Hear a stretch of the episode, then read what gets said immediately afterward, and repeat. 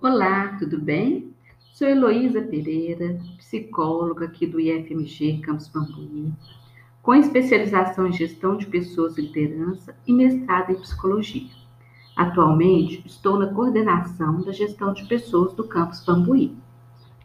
É um prazer estar aqui a convite do projeto de extensão Lugar de Mulher é onde ela quiser, do IFMG, que solicitou minha participação para falar sobre as normas relacionadas ao assédio sexual e moral que são direcionadas ao servidor público, com especial atenção às mulheres do campus e à comunidade bambuiense.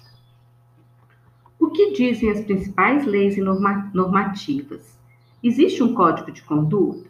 Como devem ser as relações para que não ocorram os assédios? É sobre isso que vamos falar. Quando falamos sobre assédio moral e sexual no serviço público, precisamos reforçar que o serviço público é regido por leis, assim como o servidor e sua conduta. Quais são as leis que regem o serviço público? A Constituição Federal da República, o Código Civil, a Lei 8.112 de 1990, que regulamenta o regime jurídico dos servidores públicos federais e o Código de Ética do Servidor Público Federal. Já na Constituição Federativa do Brasil, nós vemos que ela vem fundamentar a dignidade da pessoa e o valor social do trabalho, em seus artigos 1, 3 e 4, sendo assegurado o direito à saúde, ao trabalho e à honra do sujeito. Temos também o Código Civil, que em seu artigo 186 diz que aquele que violar ou causar dano a outro, seja por omissão, negligência ou imprudência, violar direito ou causar dano a outro, ainda que moral, comete ato ilícito.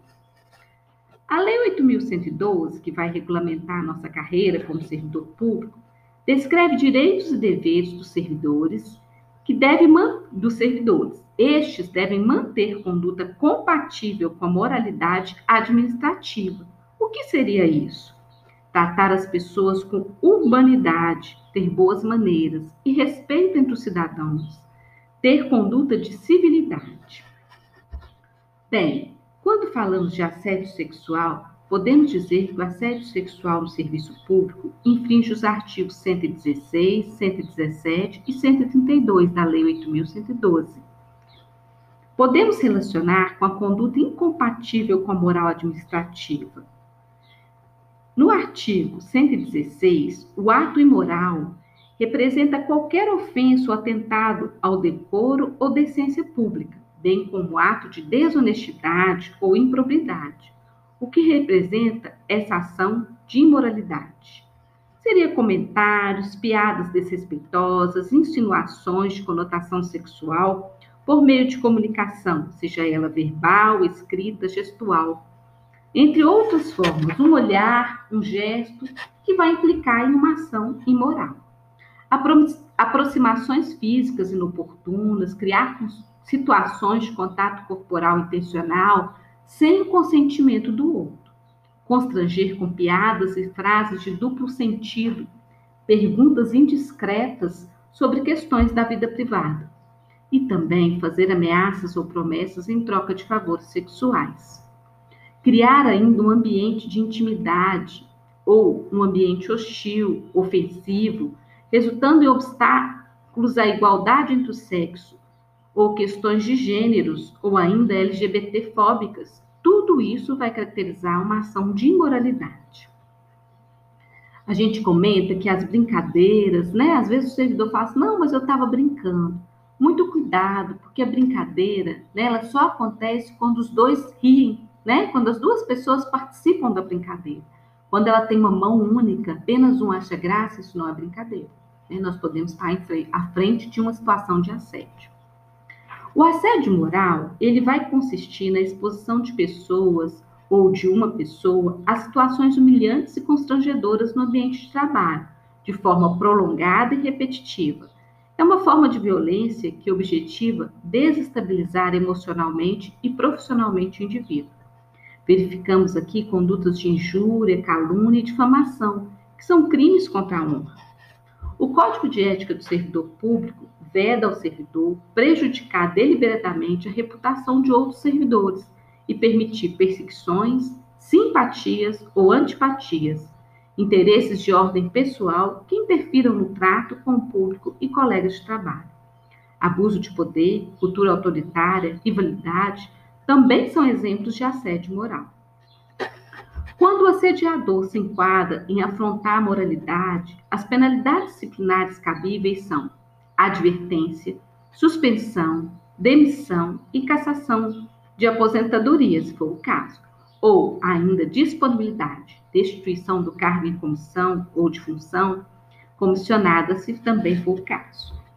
Como eu disse, na 8.112 temos também o artigo 132, que diz de ação ou omissão que viole os deveres de honestidade, imparcialidade, legalidade e lealdade às instituições. Ato visando fim próprio em lei, infringe uma lei existente, o Código Penal, ou, por exemplo, um ato, uma ação que infrinja o Estatuto da Criança e do Adolescente.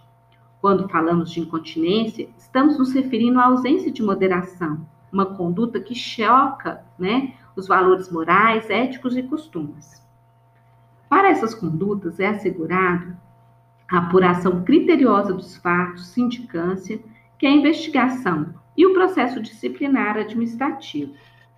Nós temos ainda o manual de conduta, tem por objetivo orientar o servidor quanto a princípios e padrões de conduta dos agentes civis, preservando a imagem e cumprimento da missão institucional.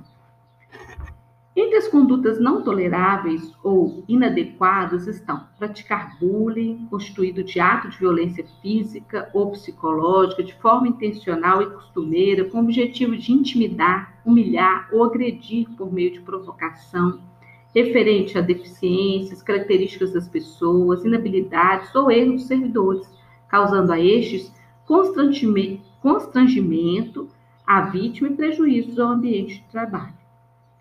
E como devem ser as relações para a gente evitar, né? Para que a gente não tenha é, esse tipo de assédio moral ou sexual no ambiente.